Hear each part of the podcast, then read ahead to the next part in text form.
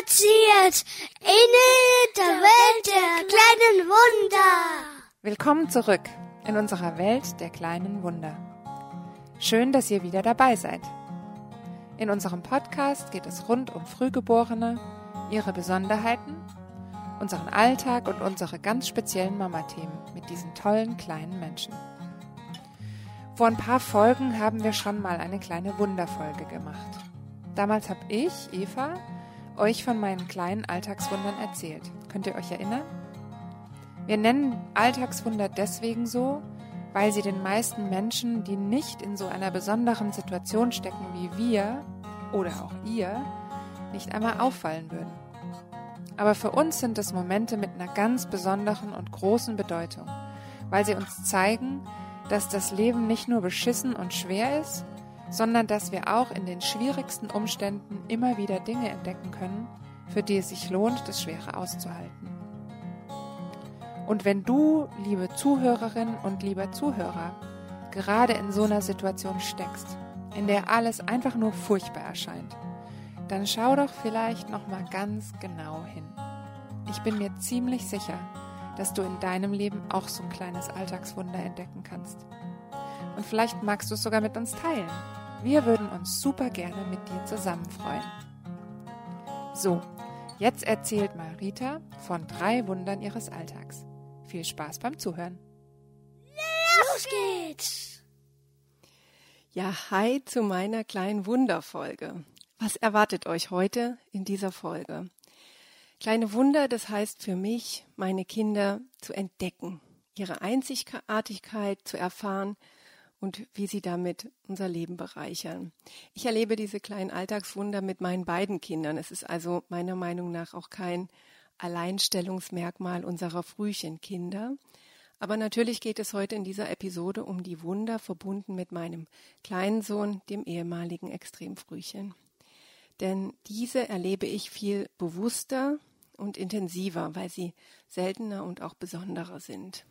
Besonders deshalb, weil wir nichts für selbstverständlich ansehen können und keiner weiß, wo die Reise hingeht. In Situationen, in denen mein Mamaherz aufgeht und ich dann einfach nur glücklich und berührt bin von meinem Kind. Und manchmal bin ich sprachlos, manchmal zu Tränen gerührt und oft auch beides gemeinsam. Und manchmal sind es aber auch nur ganz kleine, leise Momente, die mich schmunzeln lassen und ich freue mich dann einfach still in mich hinein allen gemeinsam ist einfach eine ja, ganz große, tiefe Dankbarkeit für diesen Moment, diesen Entwicklungsschritt, was auch immer. Und die kleinen Wunder bedeuten auch immer wieder Hoffnung und Kraft für das, was noch kommen mag. Denn ihr wisst, ich bin der festen Überzeugung, alles ist möglich. Und lass dir von keinem den Floh ins Ohr setzen, das wird dein Kind nicht können.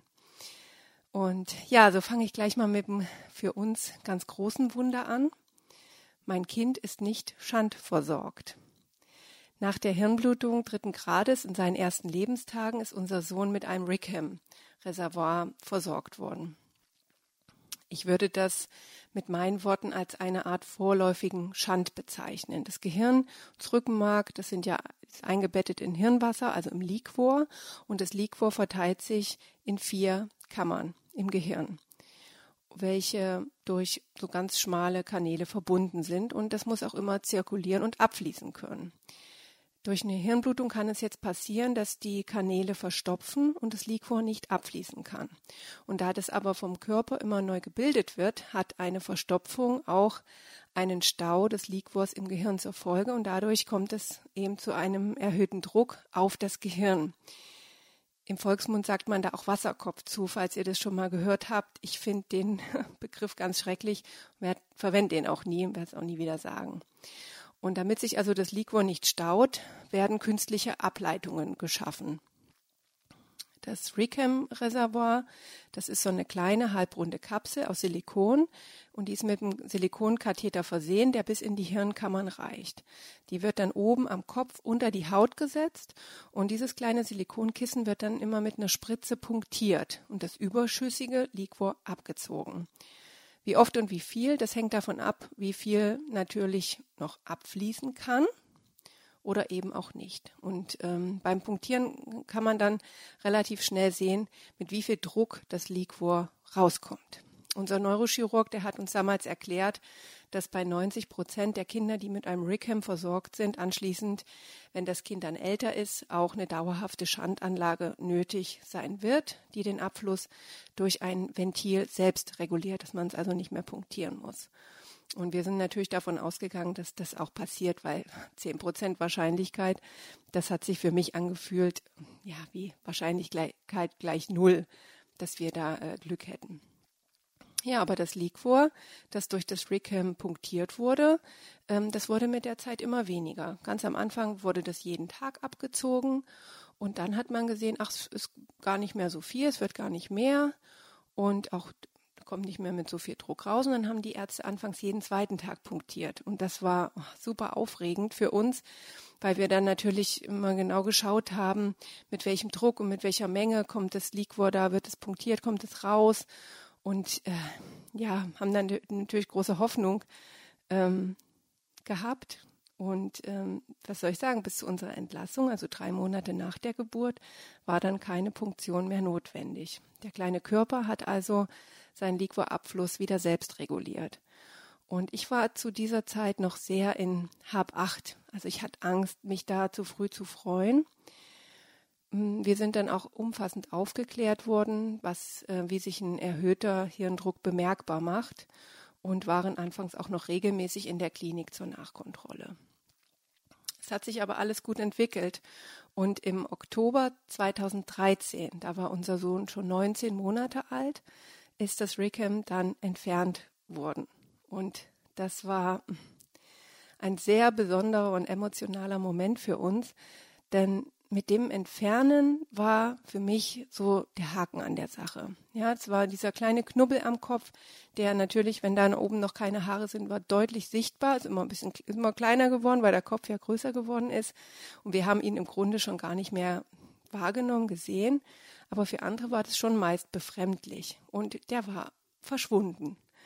Und ähm, zur Erinnerung geblieben ist eine relativ große, kreisrunde Narbe am Kopf, die auch mitwächst und die uns aber immer wieder an dieses Wunder erinnert, was uns einfach ein Stück mehr Freiheit im Alltag geschenkt hat, dadurch, dass er halt nicht mit einem dauerhaften Schand versorgt worden ist. Und ich habe ja jetzt eben auch schon von Hoffnung und von Kraft gesprochen, die die kleinen Wunder für mich mit sich bringen.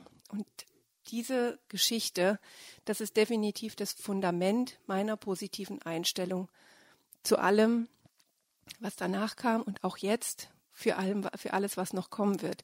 Denn für mich war damals klar, ja, zehn Prozent der Schand wird kommen. Und dass es eben nicht so kam, das hat mir gezeigt, dass ich eigentlich gar nichts weiß. Und dass alles möglich ist, auch wenn es noch so unwahrscheinlich scheint. Mein zweites kleines Wunder möchte ich euch erzählen, war der Moment, als unser Sohn das erste Mal frei gestanden hat. Gesund geborene Kinder erleben ja eine sehr rasend schnelle Entwicklung. Also wenn du im Freundeskreis ein Kind mal drei Monate nicht siehst, dann ist da meist schon ganz, ganz viel passiert. Und das ist halt bei unserem Sohn nicht so. Die Entwicklung ist zwar stetig, aber die Schritte sind klein und die Abstände auch viel größer. Und bei gesunden Kindern erzählt man sich dann oft in Lebensmonaten, was die Kinder wann wie konnten. Bei uns ist das, wird es eher in Jahren berechnet und erzählt.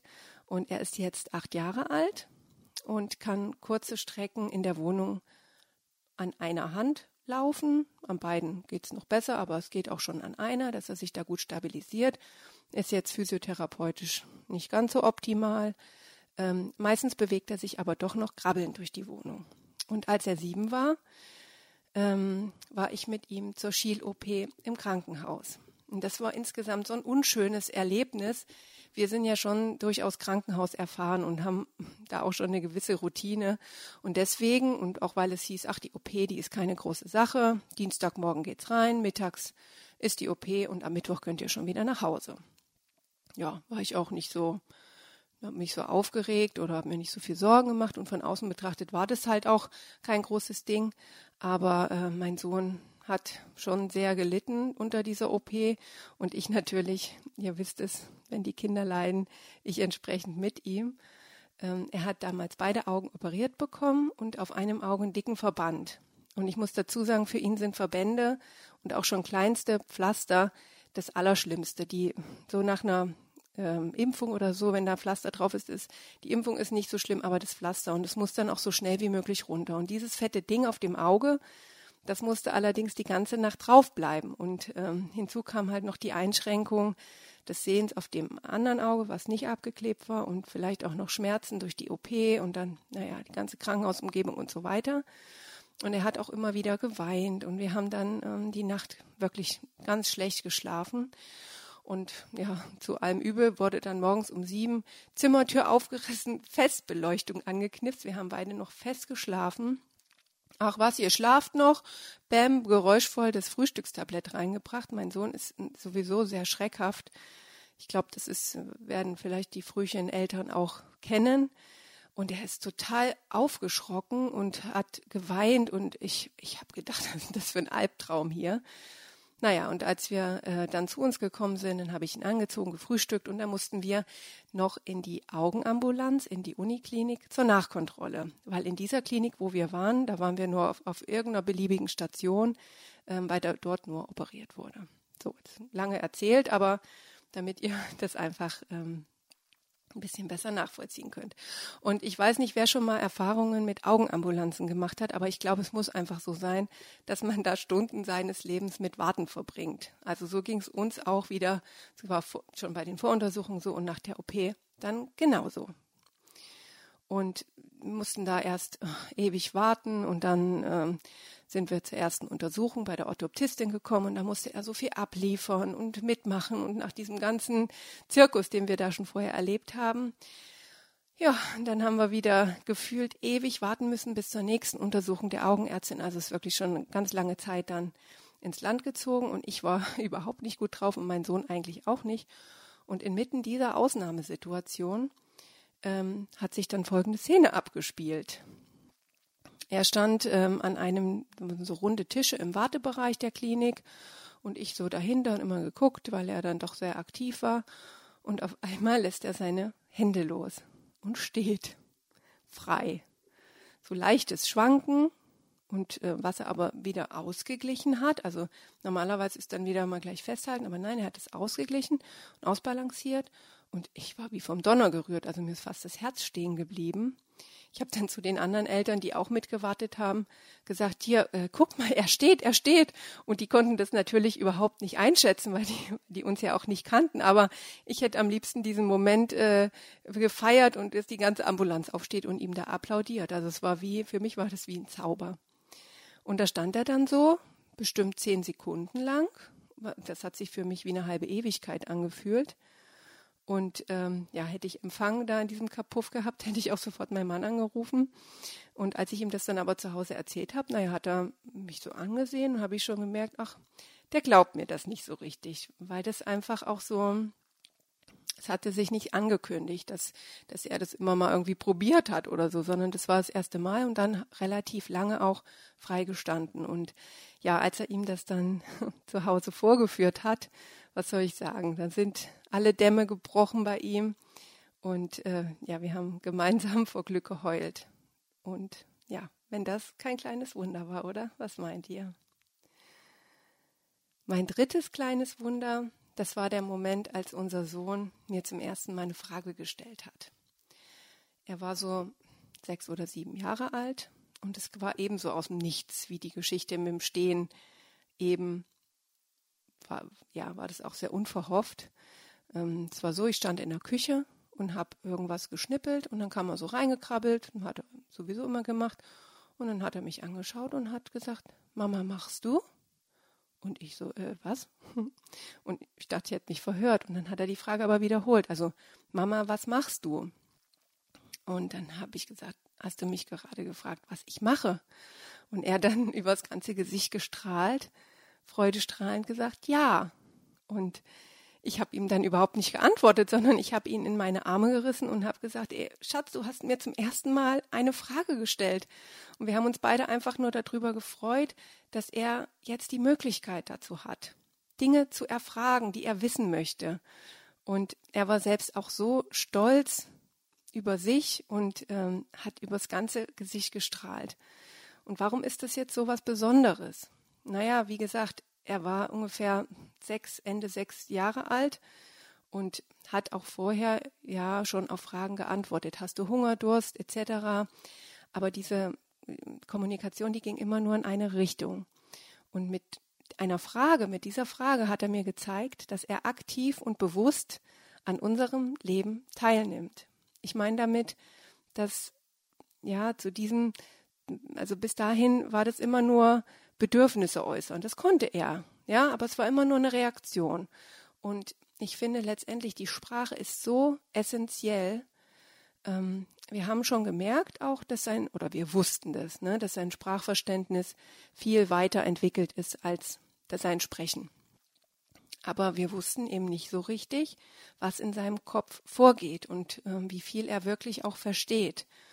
Und eine Frage zu stellen, die nicht nur auf Grundbedürfnisse, Hunger, Durst und so weiter abzielt, das hat unsere Kommunikation in eine völlig neue Dimension gehoben und letztendlich ein Riesenentwicklungsschritt, der wieder so aus dem Nichts kam und von dem wir im Grunde ja auch nicht wussten, ob der vielleicht auch gar nicht kommt.